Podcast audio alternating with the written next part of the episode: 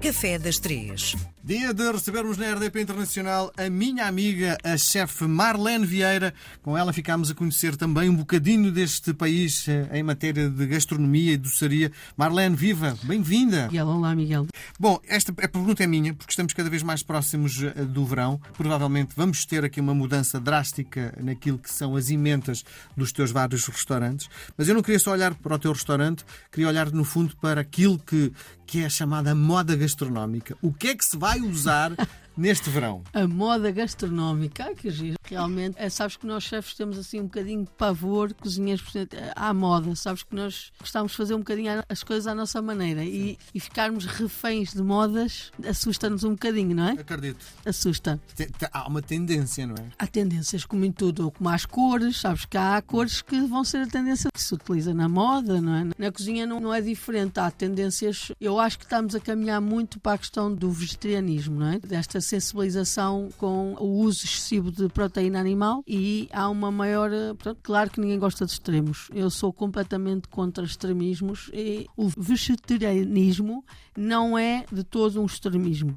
O veganismo, para mim, é, é, é para mim uma forma eh, drástica de cortar completamente eh, aquilo que é a natureza do homem e de alguns e de, de animais que são omnívoros e que precisam disso para o equilíbrio nutricional, não é? Sim. Portanto, mas esta questão do vegetarianismo é importante eh, pela questão da- do equilíbrio da, da natureza, não é? De, de nós comermos a quantidade de proteína que nós comemos eh, diariamente, toda a gente sabe, não é? Portanto, Não é- exagero. que é um exagero. Uhum. Eu acho que essa é a grande tendência e tem havido uma cedência porque os chefes estavam um bocadinho resistentes a essa mudança de com os menus vegetarianos. Eu própria no Marlene vou colocar ser um- um menu vegetariano, assumidamente, e se me perguntasse aqui há uns dois ou três anos se eu, se eu faria, eh, eu diria-te logo que não. Sim. E hoje em dia até acaba por ser desafiador para nós f- criarmos um menu com 10 momentos onde há proteína animal. Atenção que o vegetarianismo tem proteína animal, mas é um menu criado à base de vegetais. Portanto, o maior número de, de ingredientes é tudo à base de vegetais, mas há proteína animal. Dá um exemplo.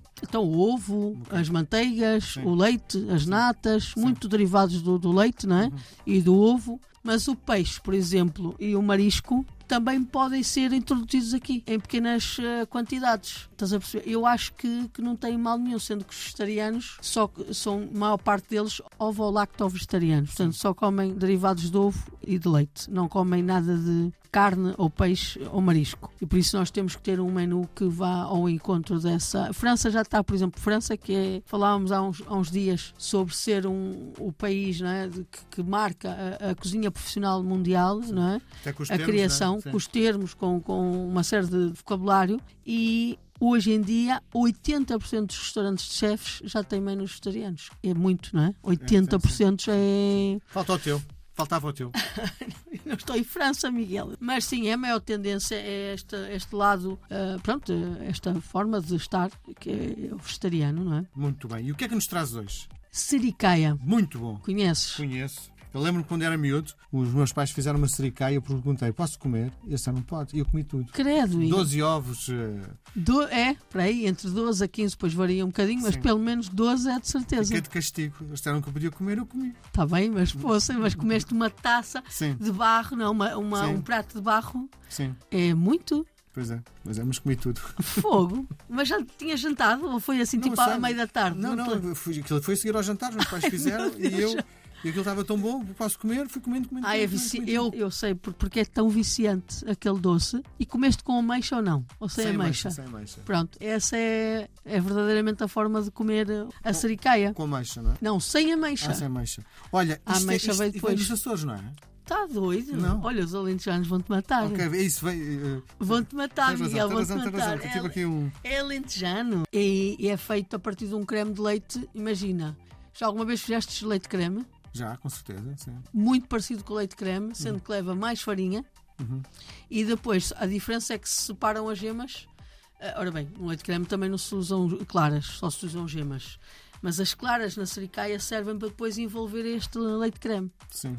E por isso é que dá aquela leveza toda, não é? Parece quase um, um pão de ló, vá. Não é pão de ló, é um pão de ló mais úmido e depois a canela. E ali o fator é É que o prato de barro tem que estar muito quente quando se coloca a, a sericaia e depois vai a cozinhar a lume forte e co- cobre-se cheio de canela, não é? E eu adoro. Eu, uma vez, há uns anos atrás, com um chefe de cozinha que eu fui visitar, que é um amigo meu, é como se fosse quase meu irmão, que é o Vitor Claro, foi trabalhar para uma quinta no Alentejo e ele era o chefe de cozinha, mas depois tinha lá, um- sabes, aquelas pessoas que tomam conta das quintas, de caseiros, não é? E a senhora fazia a sericaia para os, para os senhores, para os donos da quinta. E ele, quando aprovou, ele disse: ah, Isso não é só para os donos da Eu quero que os meus clientes também comam esta sericaia, que era tão especial. Um dia vou lá visitá-lo e ele disse: Marlene, vais comer a melhor sericaia da tua vida. E eu achava que fazia uma boa sericaia, mas esquece. E ele: Aquela senhora traz uma sericaia acabada de cozinhar, ainda morna. Eu até hoje. Quando pensas. Eu tenho a memória Sim, de comer aquela sericaia sim.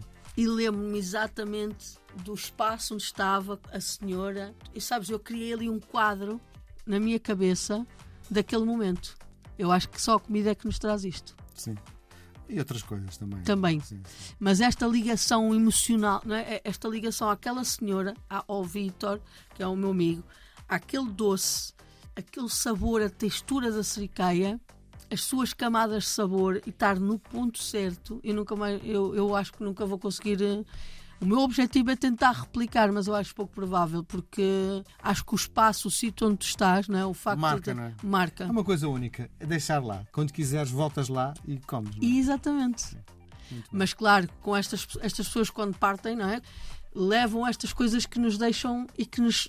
O Vitor, com certeza, ficou com a receita. Mas deixam a ligação, sabes? Tu tens ligação para sempre com aquela pessoa. Sim, Para sempre. sim. Eu só comi uma vez com aquela senhora, eu só estive uma vez com essa senhora e queria uma ligação com ela para o resto da vida. Estás a perceber? Eu acho isto inacreditável. A, a cozinha, o que é que ela nos traz, esta doçaria. E a sericaia marcou muito por causa desta, pronto, deste- desta que eu comi e, e- e a perfeição daquele, daquele doce. Sim. Ó Marlene, eu podia a receita, mas fechaste isto de uma forma tão bonita que acho que a receita fica no ar. Muito Tá bem. bem? Muito Beijo bem. grande, até para a Obrigada. semana.